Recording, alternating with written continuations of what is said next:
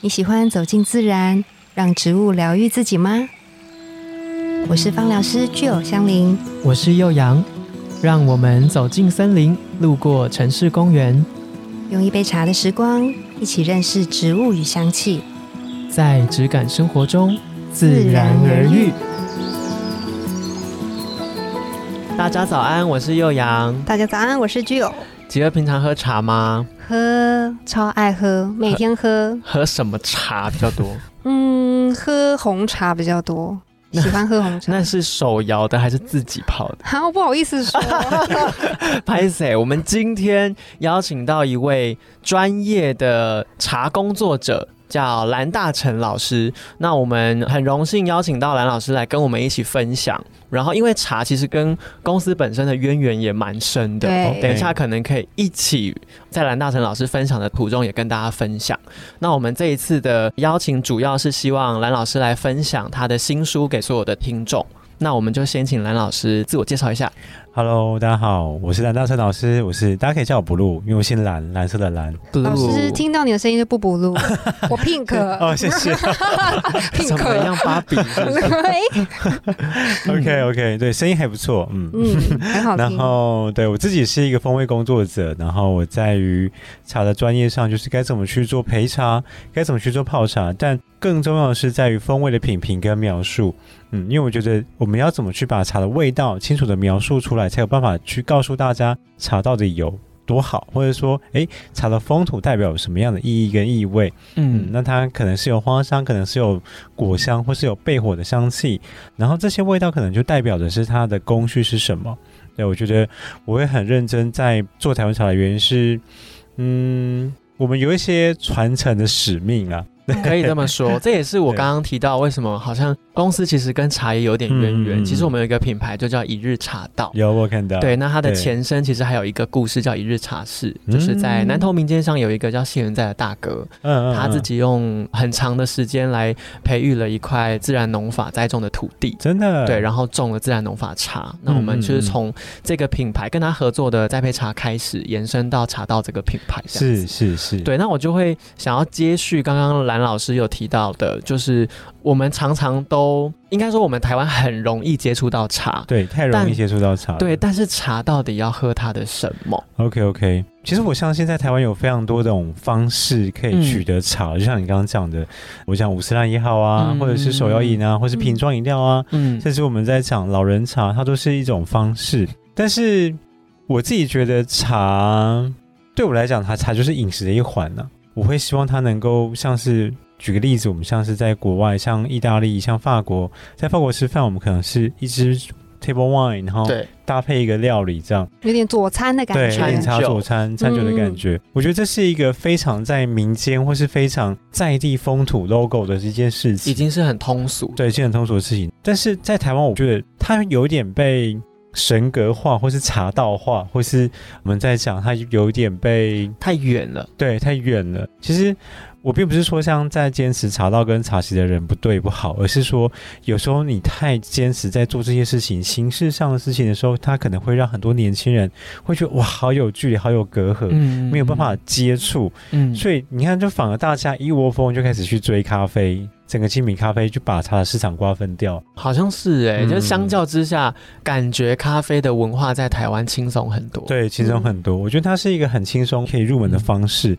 所以我一直在思考这件事情是。我们在沟通的语言不正确，嗯嗯，你看像咖啡，它的沟通语言就是很 daily、很日常，对嗯对然后茶的沟通语言就是一个呃茶道茶席，就觉得它有点太有距离，所以我在这本书，甚至在前两本书，我们想讲是在讲风味，讲味道。嗯我觉得味道它最真实，也是最直接。就像我们今天刚刚闻到这些香，就是嗯精油也是对对最对直接的。那我觉得味道它不会骗人，它承载了一切，它承载了土地、跟文化、跟工艺，甚至大地的恩惠吧。对，它承载了一切事情，所以我觉得味道是我们最应该去把它清楚描述出来的事情。所以我在这几本书都是以味道为为核心主价值，嗯对，为核心，然后再去回推到所有的的风味表现。这个东西可能就会比较复杂一点，可能就会在讲到，诶，我们刚刚有说到有机自然的茶园，农对法茶，嗯嗯，嗯自然农法茶，我们会比较讲的是一样的概念，就是好的茶、好的饮品、好酒、好食物，都一定要来自于友善跟永续的土地。对，只要是友善对待的，也会永续种植的，你就可以去做出很好的味道。嗯但是你如果里面好的材料的话，你后面一切都是 nothing。嗯嗯嗯，对还蛮认同对，就是刚刚蓝老师有提到的，气味是最诚实的这件对事情。对对。那我就还有一个这问题，因好为这是我未解，就是我在网络上搜寻的资料其实都没有这么完整。是 OK，就我在看老师这本新书的时候，嗯嗯最一开始的就是作者介绍，我就已经先产生了很多问号了。哦，真的吗？对因很多为好奇，对不对？对就不知道哎，很多人很有趣的名词，对，因为是 OK，OK 完全很陌生，完全没看过，可能跟刚刚老师提到书的内容主要要讲风味这件事有关嗯嗯嗯系。嗯嗯就是我对于两个身份，一个是司茶吃师，茶师，一个是试茶师。视察师，他们在专业或者是茶工作者，他们个别专项是什么？ OK，其实，在台湾不会有人这么细的去区分了。嗯嗯就嗯是在台湾可能大部分都是一条龙吧， 对，还还哎台湾很多工作都是一条龙的。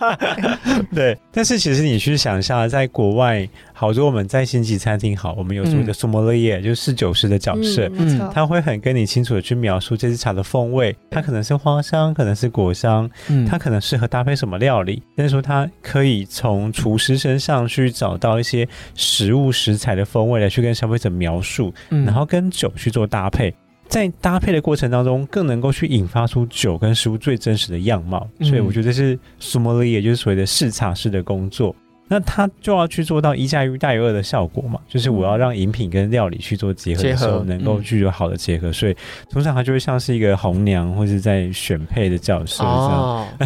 来电五十， 对对对 对，讲出一些有年纪的事情呢。我可没有说。哎，你应该有听过，不要假装。没有哎老师应该有听过吧？有啊有有，我听 过。逼老师，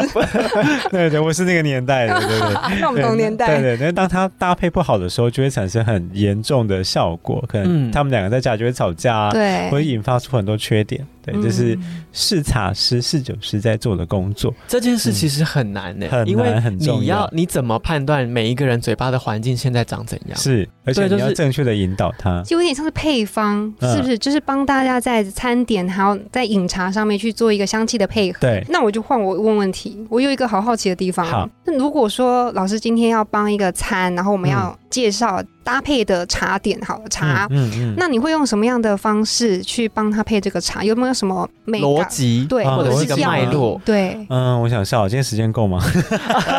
那不然我们今啊天好像要讲很久没有。快讲到速五点地，对讲到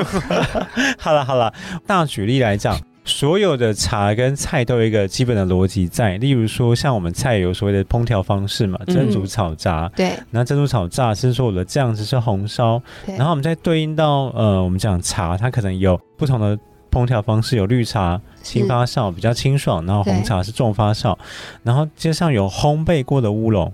烘焙过的乌龙就很像我们在讲食物有镬气、有锅气、有梅纳反应，嗯它就会是能够对应的风味，这个能够理解太吗？专业了。，对，对它就很像。那我们在讲红茶是有长时间发酵跟熟成，对它就很像我们在讲红烧啊，可能有点老酱油用生抽嗯或老抽，它的味道会比较沉稳，有发酵味，它就可以。以对接在一起。那、就像音符一样，中音的大提琴可能要配一个中音的爵士鼓，这样对就像我们今天的香气，对嗯对，就是中音的味觉，像嗯成熟的水果，我们就可以搭配成熟的花香，它们就会是同调性的味道。其实我很能够老 了师解很，专业。我很能够了解他老已师经帮我说们的。把两个主题定在一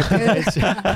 我能够了解老师说的，因为我们在做香气配方也是这样，嗯对我们都会对叫做协同作用。对，对嗯就是比如说 A 配方前调好了，我们要把它跟中调配在一起的时候，我们就会用它们共同都有的一个成就是分。成分去对对接这样把，它们做一个桥梁，是让它们可以是前调、中调、后调合起来是一个很圆融把的香气。嗯嗯嗯嗯对我们这个叫做协同作用，是所是以在茶香里面也有这样子，有有有有有跟餐点，我觉得好酷哦。这个就是四视察师在的做的工工作。嗯那对师师好难，没关系，视察茶 师 OK OK，小挑战了，小 挑战，好没挑事没战，事。那我们要念一下那个口诀 啊，有口诀吗？不是啊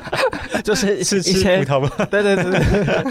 没办法，我应该是念不出哦来。 OK，好，我觉得我刚刚想再补充一点，就是嗯关于风味协调作用这件事。我们在做风味搭配的引导的时候，嗯我们会刻意跟消费者讲说，好，我们现在咀嚼食物到什么样的程度，酱汁在口中扩散的时候，嗯你要抿多少茶进来。哦，哦，对，就很像我们在讲味道，这个音符走在这边，那接下来音乐什么时候要进来，而且是多大声，要去衔接它。嗯哦对，这件事我也是会去，我们得也去思考这样。就像音乐有乐理，嗯对，然后还有茶就会有起承它转自己合的一个嗯，道理在。对，应该说 pairing 的音符的作用在。那我们刚才讲到所谓的施茶师，嗯，施、茶师就是在讲该怎么去做冲泡这件事情，他会有点像 chef 的角色，就是哎、诶哦，我知道这支茶要怎么去冲泡，你用什么样的水质，是软水是硬水，它的微生物含量多少，你用什么样的器具，它的厚度、薄度，你的注水的高度、力道，带住空气的量，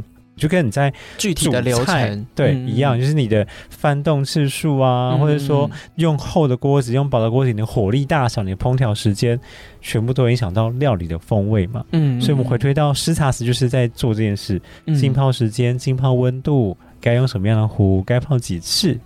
这件事情它就是一个很专业完。整欸超级完整的。但是这个在台湾普遍来说就不会太分类，不是会都是同一个工作者要去进行对的完这成样的事情，嗯，嗯哦，，对对，这个系统嗯很有趣，很 有趣，嗯很有趣，我觉得这样比较好吧，因为每一个专业他要关注的点都不一样。这是不一样。对，那可见蓝老师现在应该是啊，脑袋里面有很多东西哦，对，我要不同一直切换身份， 你同时要做好多事、 对对。对对对。嗯，那像刚刚吉儿有提到你喜欢喝红茶，对嗯，就红茶这件事情，在台湾我们应该比较能够有一些共鸣度。比如说，我们很常听到阿里山或日月潭红茶，嗯嗯嗯，那红茶就分了很多，它应该是依照不同的烘焙或是品种，就像刚刚老师讲到，很多在这个材料它最真实呈现的前面发生了什么事情，嗯嗯那最后就会被衍生出一个学名嘛，一个我们好，通俗理解的 是市面上知道的名字，嗯像红玉啊、嗯等等等，等的。那你有特别喜欢什么吗？哎，哎你们就是，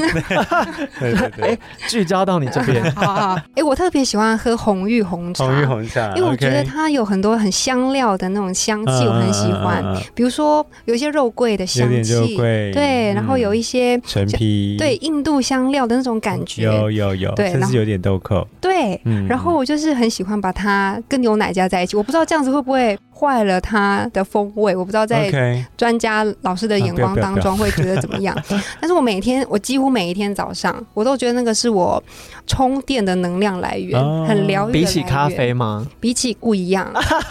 咖啡就是跟你讲说，哎呀，工作喽这样子。但是如果在冲泡红茶的时候，我都会觉得我很享受在那个时光上面更。嗯自在一点对，然后跟就是牛奶融合在一起的那种韵味，然后跟融合在很圆润的那种感觉，我很喜欢。但我觉得好像红玉它是有很多故事，或者是很多知识点。嗯对，我想说问一下老师，是不是有可以跟我们分享一啊下？我先讲几个大方向好了，我们会讲说红玉，它是一个专属于台湾风土条件的代表作品之一。嗯哇好，那红玉它毕竟是在九二一过后，嗯会因为茶叶改良厂希望能够振兴南投的地方观光跟经济嗯所去研发出来的品种，所以它会很符合鱼池乡日月潭这个地方的风土特色嗯跟条件。那它有一个名称叫台茶十八号，对对红玉，它原本是台湾茶叶改良厂所改良出来的第十八号品种。嗯嗯然后，因为我们想要给它一个更优雅的名称，所以给它一个叫做 Ruby，就是红玉的、嗯这个名称是这么来的。所以它会承载了鱼池乡所有的风土条件跟气候。第一个嗯，它会有鱼池乡在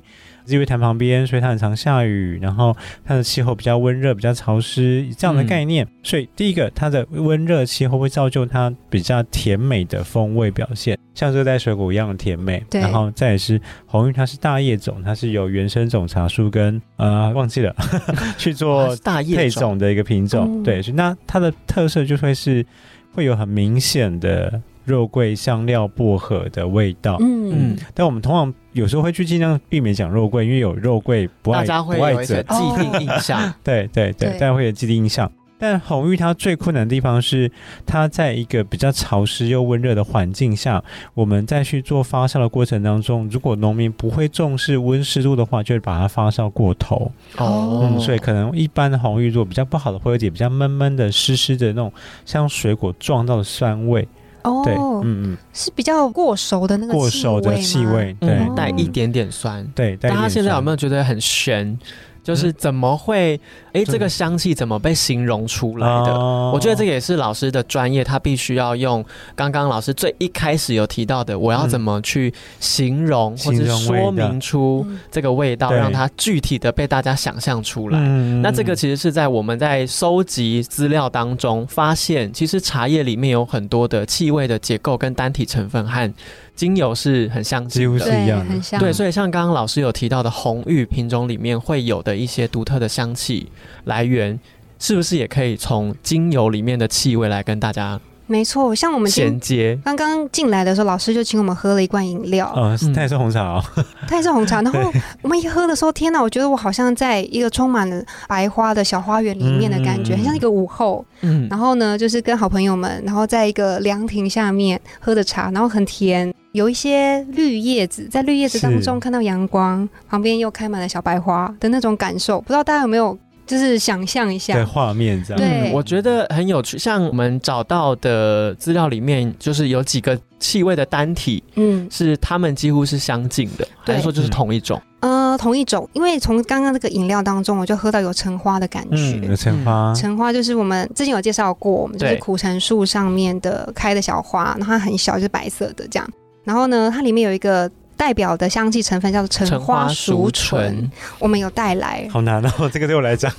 不会，但是因为在因为我们会闻它的气味，这个气味当中，我就在刚刚老师请我们喝的茶叶当中，就有就感感受受到了这个其实茶我叶打开了就闻到了。很棒哎，超级好闻的。所以这一个要把两个文化的东西 combine 在一起，透过这个小小的植物单体，我的想象是两个都是来自于植物，嗯，都但来是自于植物，对。但是茶叶在栽种的时候，它是用什么样的方式去培养出这样子的成分吗？成分在里面？哦我觉得这个是很有趣，嗯的，因为它会连带影响到嗅觉，是嗅觉又是老师在这一本新书里面，其实也有其中一个章节和单元是蛮重要的。嗯对我想嗅觉的香气分子的密度跟重量，嗯，这个是嗯在茶工作者里面，他们必须要有能力去判断跟研究出来的嘛。我们先用葡萄酒的概念来讲好了。我自己本身也是侍酒师嗯跟第酒师的身份，所以就是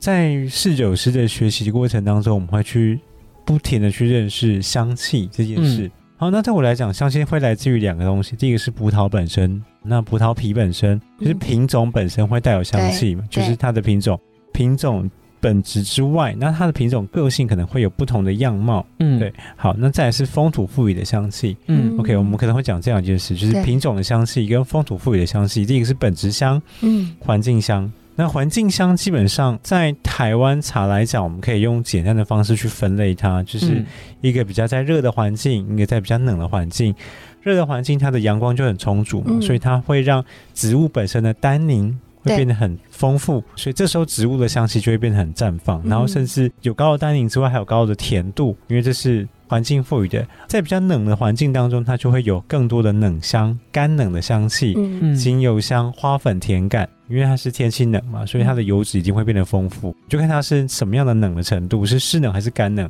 所以这是环境赋予植物本身的产生的变化。对我是用这样的方式在分类的啦。嗯，所以那我们再把品种本身的味道，再加上环境的变音进来，它就会自己就就会会有就会很改变。它就像是一个复方一样。对确实嗯确实，对我觉得对老对师对说的非常正，老师好像一本字典，没有啦，没有茶没有点有 没有啦茶点，对，确实，我们在从精油的角度上看嗯也是这样子。嗯嗯，从精油油不同的芳香植物的品种，它就会带有它基本上的这些香气的组成，是，对。然后根据它不同的生长环境，就会有不同的稍微的变化。对，所以对如果之前说真正薰衣草的话，如果它在比较冷的环境，或者是在比较高的地方的时候，它会比较甜美，嗯对哦它对里面那个香气的成分沈香醇会比较高。嗯你一闻就觉得哦天呐，它就是比较干冷的环境下嗯本产生田出来的，所然以后我比较们疗愈这样。嗯，所以我们从植物的气味跟茶的风味这件事情，再往深一点点研究或是根源去探究的话，其实很相近。对，我觉得这个很有趣。对啊呀、那老师在这一本《萃茶风味》的新书里面，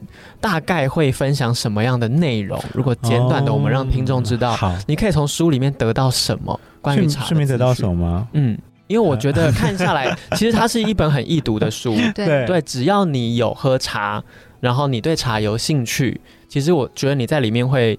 看到很多不一样的角度，嗯嗯嗯不是只是我们去单纯点一杯手摇这么简单而是已是。对，相信大家应该都知道，对刚刚听老师这 么说，